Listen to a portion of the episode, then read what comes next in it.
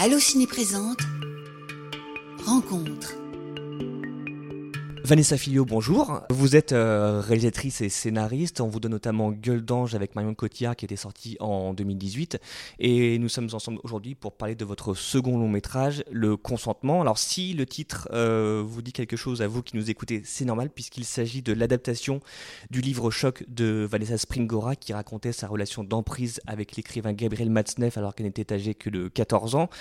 C'est un récit vraiment glaçant où il est question de pédophilie. Ça avait fait beaucoup de bruit au moment de sa sortie en janvier 2020.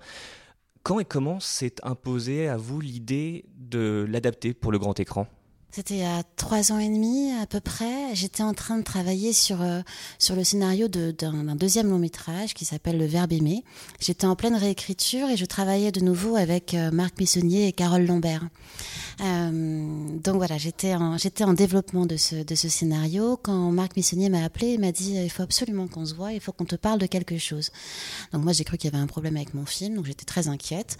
je suis venue un peu fébrile au, au, au rendez-vous et puis, et puis on était toujours sur le verbe aimer, et Marc me dit euh, euh, j'ai lu un livre là ce week-end qui vient de sortir, et il y a quelque chose qui m'a fait penser à toi. Enfin, je sais plus exactement quels étaient ces mots parce que c'était un petit moment, mais s'il y avait une réalisatrice qui pourrait mettre en scène ce film, enfin cette histoire, ce serait toi.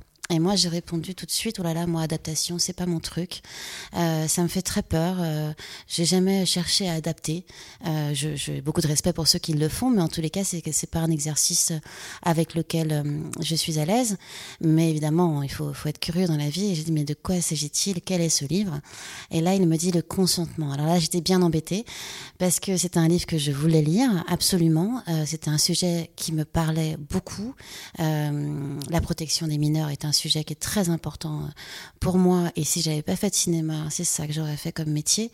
Donc, euh, donc déjà à travers Golden, j'ai essayé de raconter ça. Et donc là, évidemment, je savais que le consentement allait me toucher. Mais, euh, mais voilà, je suis rentrée chez moi. J'ai dit, écoutez, je, vais le lire, mais je, je, je, je, peux rien vous dire.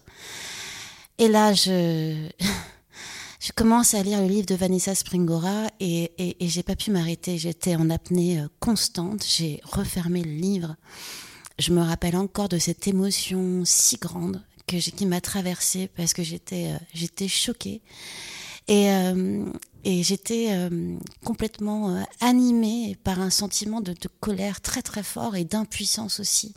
Et l'impuissance, je peux pas supporter ça. Et, et je me suis dit qu'il fallait qu'il fallait que j'agisse à mon tour et, et et, que et que oui, euh, je voulais absolument, je tenais à réaliser ce film et, et il m'est tout de suite devenu viscéral. Donc là, j'ai rappelé, j'ai rappelé mon producteur et j'ai dit mais je je peux pas faire autrement. Enfin, il y a une évidence et ce livre m'a bouleversée.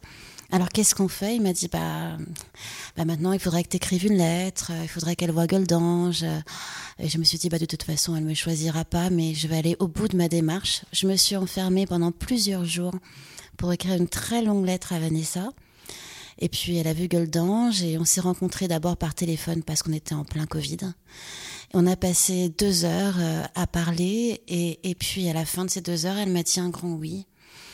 Et, et, après, ça a été toute une aventure, ce film. C'était pas un film facile à monter euh, financièrement, euh, parce que c'était un sujet dur, parce qu'on sortait de cette pandémie et que et qu'il y avait quand même un, climat dans le cinéma qui était extrêmement compliqué, extrêmement grave. Le cinéma n'allait pas du tout, donc un sujet dur comme celui-ci pouvait rendre certaines personnes frileux, euh, frileuses, je veux dire, en tous les cas, euh, un petit peu apeurées. Et euh, mais euh, mais on a été jusqu'au bout. Euh, on n'a pas lâché et, et, le film existe maintenant. Et vous disiez que l'adaptation c'était pas votre truc. Est-ce que c'est pour cette raison que vous teniez à ce que Vanessa Springora collabore avec vous à l'écriture du scénario? L'adaptation à la base c'est quelque chose qui me fait peur parce que j'ai toujours peur de, de, de, trahir et parce que dans la vie, de façon générale, c'est vraiment mon imaginaire qui me sauve et qui me permet de, de composer avec la brutalité de ce monde-là. Mais là, quand j'ai lu cette histoire-là, ce récit, ce récit aussi intime, je n'y ai vu aucune contrainte euh, dans la fidélité que je voulais apporter dans l'adaptation, parce que c'est cette histoire-là que je voulais adapter et pas une autre. Il s'agit pas d'un roman, mais d'un récit. C'est quand même très important. Et il y a quelque chose qui m'avait euh, terriblement choquée euh, dans le livre qui m'avait mais révoltée, c'était le, le viol public qu'elle avait subi à travers les livres, les journaux intimes de Gabrielle Matzneff, qui racontait sans aucune pudeur euh, cette histoire vécue avec elle et, et, qui, et qui l'a véritablement transformée en personnage de fiction.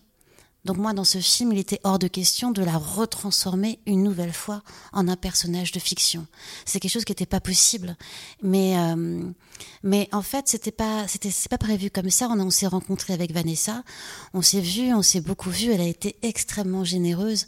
Euh, elle m'a, elle a vraiment euh, permis dans toutes ces discussions et ces échanges de, de faire grandir le scénario, de l'étoffer. On a une complicité très belle qui s'est installée, mais dans quelque chose qui n'était pas prévu. C'est juste une, c'est la, c'est la, c'est la, c'est la grâce de certaines rencontres humaines où en fait euh, il se passe quelque chose comme ça de très fort parce que parce qu'on a une connexion intime et, et c'était pas prévu et, en fait, par rapport à tout ce qu'elle a apporté euh, au scénario et, et, et, cette histoire humaine euh, qu'elle m'a permise de vivre aussi avec elle, j'ai trouvé ça juste qu'elle soit créditée au scénario en tant que collaboratrice, euh, parce que les mots sont importants aussi et que je trouvais ça juste. Et c'était aussi pour la remercier pour toute la confiance qu'elle m'a qu'elle m'a donné et, et, le courage aussi qu'elle m'a inspiré du début à la fin de cette aventure. Vous avez employé le terme viol public et c'est ce qu'on ressent dans votre film parce qu'en fait vous n'écartez pas la responsabilité du milieu littéraire, vous montrez vraiment à quel point il a été complaisant avec Gabriel Matzneff. L'exemple le plus frappant c'est cet extrait qu'on qu connaît quand même pas mal où en même temps vous montrez que la seule personne à s'élever contre cet acte de pédophilie c'était Denise Bombardier. Cette séquence apostrophe euh, elle est dans le film et c'était important pour moi qu'elle y soit parce que d'une part, je voulais rendre hommage à cette femme qui a été effectivement la seule à s'opposer et à prendre la parole. Il faut quand même savoir que après son intervention à la télévision, elle a été lynchée par la société. Elle a été tra traitée de, de, salope, de mal baisée. Euh, ça a été un traumatisme pour elle. Mais, euh, mais c'est vrai qu'on est, on est dans les années 80 à ce moment-là. Euh, dans le film, enfin, le film commence en 1985 et puis, euh, et puis on, on, on, suit Vanessa dans, dans, dans son parcours jusqu'à début 90, justement cette émission-là. Et à cette époque, euh, la société, euh, la télévision laissait une place de choix un homme qui concrètement faisait l'apologie de la pédophilie. Euh, quand on y pense aujourd'hui, c'est des choses, et heureusement, qui, qui, ne pourraient plus arriver. Maintenant, euh, tout ça n'est quand même pas si loin. Et, euh, et, les choses n'ont pas encore tant changé. Et, et quand on regarde aujourd'hui euh, euh, les statistiques même, euh, les abus sexuels qui continuent, les abus de pouvoir, quels qu'ils soient, le nombre de, de féminicides, le nombre d'incestes qui sont, qui sont déclarés, la société, elle dysfonctionne toujours autant. Mais en tous les cas, ce qui est sûr, c'est qu'à cette période-là, il y avait une, complaisance dans ce milieu littéraire et intellectuel qui, ont, qui a sûrement mis en danger énormément de personnes, parce que je pense à, à toutes ces victimes qui ont vu cette émission-là et qui se sont dit, bah alors si ça ne choque personne, alors c'est que tout ça est normal. Mais je pense aussi à d'autres prédateurs potentiels qui se sont dit, bah puisque on invite Gabriel Matzneff dans une émission comme Apostrophe et, et, et il n'y a aucun souci à agir de façon euh, avec autant d'impunité, alors je peux agir de la même façon. Et ça, c'est notre société en France qui a permis ça à cette époque-là. Une des grandes forces du consentement, c'est qu'il ne détourne pas le regard des, euh, des, scènes de sexe qui sont vraiment les séquences les plus dérangeantes. Comment est-ce que vous avez travaillé sur ces moments, aussi bien en termes de travail avec les acteurs que de, que de point de vue, que de choix de la distance à laquelle mettre la caméra? Mais en fait, dès l'écriture euh, du, scénario, euh, les émotions, le ressenti, la dimension physique même que je voulais donner au film étaient présentes, en fait. Donc toutes ces séquences-là, elles étaient déjà écrites, euh, racontées, décrites à travers le scénario. Mais mon intention, c'était pas de, de, de montrer, c'était de raconter ce qui s'était passé, euh, de raconter avec le langage intime du corps. Mais je ne voulais pas montrer pour montrer, je voulais vraiment saisir la vulnérabilité de mon personnage et, comprendre en temps réel ses émotions, en fait, tout ce qui, tout ce qui a fondé euh, sa trajectoire physique et psychologique et comment aller tomber euh, sous emprise de cet homme, donc sa construction et aussi sa déconstruction à venir mais euh, j'ai la sensation que qu'en étant vraiment au plus proche de ses émotions et de son ressenti, euh, c'est ce point de vue-là, c'est le point de vue de mon héroïne qui véritablement a guidé la place de ma caméra. Donc la caméra, j'ai eu la sensation qu'elle trouvait sa distance et sa juste place si elle était en, relation, en tous les cas, en, fusion avec l'émotion de mon personnage. Et qu'est-ce qui vous a conduit à choisir Jean-Paul Rouve pour ce rôle de Gabriel Matzneff dans lequel on ne l'attendait pas du tout? Parce que Jean-Paul Rouve déjà est un très très très grand acteur que j'aime beaucoup et que je suis depuis euh, depuis longtemps. C'est toujours un quelqu'un qui m'a qui m'a fasciné parce que euh, parce que je trouve qu'il est capable de, de, de transformations qui sont extrêmement rares dans le cinéma français. Euh, D'un rôle à un autre, en fait, on le découvre différemment.